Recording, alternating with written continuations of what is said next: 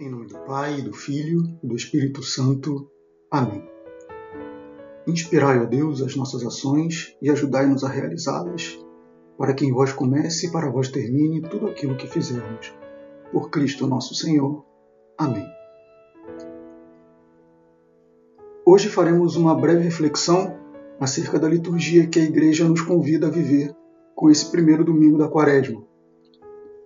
O itinerário que, que vamos fazer para ajudar nessa reflexão é dilúvio, deserto, quaresma. Em relação ao dilúvio, todos nós já estamos cansados de conhecer a narrativa, já ouvimos bastante. E a primeira leitura de hoje, que é do capítulo 9 do livro de Gênesis, é um pedacinho do desfecho dessa história. Mostra a aliança que Deus faz com Noé e com seus filhos, a promessa de que não enviaria um novo dilúvio para acabar com todos os seres criados. Uma promessa que tem como sinal o arco-íris. Mas vamos voltar um pouco nessa história e lembrar que antes do dilúvio, a humanidade estava como? Vivendo em meio à corrupção, à maldade, afastada de Deus e de seus desígnios. E após o dilúvio, como já falei, acontece essa aliança entre Deus e os homens, o surgimento de uma nova humanidade. É por isso que a tradição da Igreja vê no dilúvio uma figura do batismo. Isso fica claro na segunda leitura do, da primeira carta de São Pedro, terceiro capítulo, que associa muito claramente a arca ao batismo. Como? Como é feita essa associação? Pelas águas do, do dilúvio, a humanidade foi purificada, firmando uma aliança com Deus. Morre a humanidade velha surge uma nova humanidade, nesse sentido de não estar mais entregue às maldades e corrupções, não estar afastada de Deus, mas sim voltada para o bem, unida a Deus. Pelas águas do batismo, por sua vez, morre o homem velho, marcado pelo pecado original, e surge um homem novo, marcado pela filiação divina. O curioso é que o dilúvio durou 40 dias, se a gente lembra bem da, da história que a gente está acostumado a ouvir. E se a gente presta atenção no Evangelho também, do primeiro capítulo do Evangelho de Marcos, a gente vê que Cristo foi ao deserto e lá ficou também por 40 dias.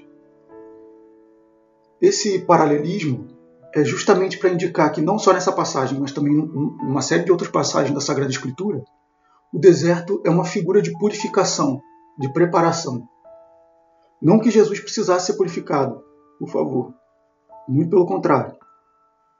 Mas Cristo é movido pelo Espírito e atende o pedido que fazemos no Salmo responsorial, para que ele nos mostre o caminho, para que nos conduza.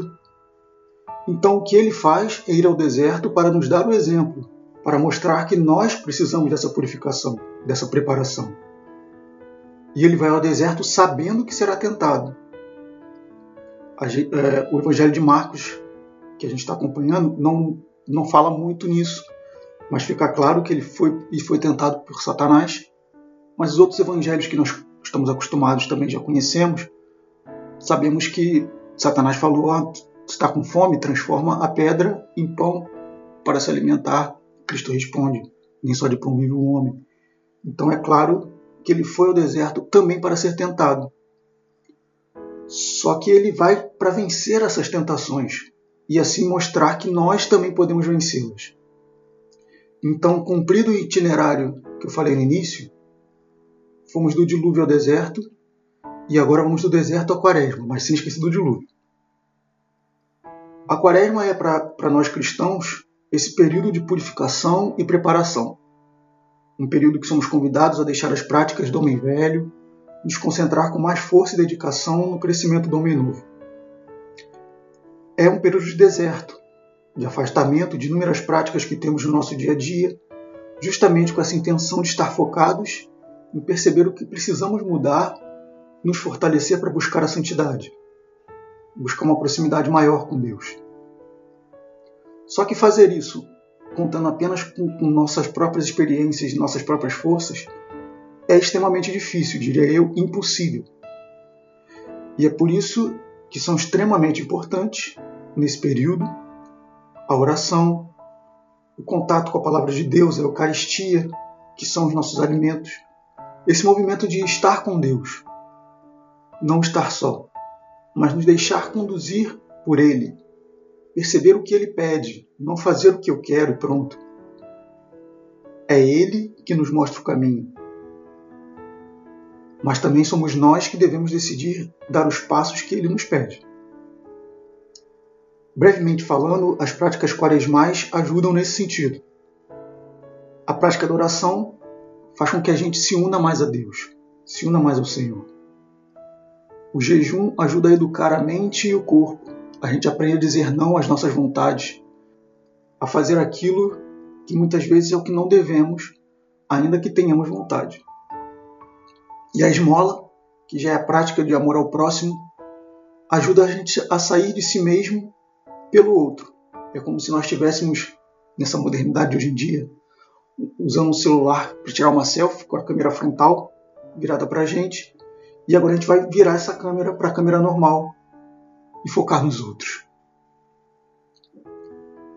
Para finalizar, se o dilúvio pode ser visto como um período de purificação que fez surgir uma nova humanidade e teve como signo da aliança o arco-íris, busquemos fazer com que o período do deserto da quaresma seja a purificação para surgir um novo homem, um novo ser em cada um de nós. Não sermos mais o, o homem velho, a mulher velha, mas homens e mulheres novos, em aliança com Deus. Uma aliança que, aliás, já foi firmada por Ele, tendo como sinal seu Filho que foi enviado, foi crucificado e morreu por nossos pecados, mas ressuscitou para nos dar a vida eterna. Firmemos também nós essa aliança com Ele, na esperança da alegria pascal que já se aproxima.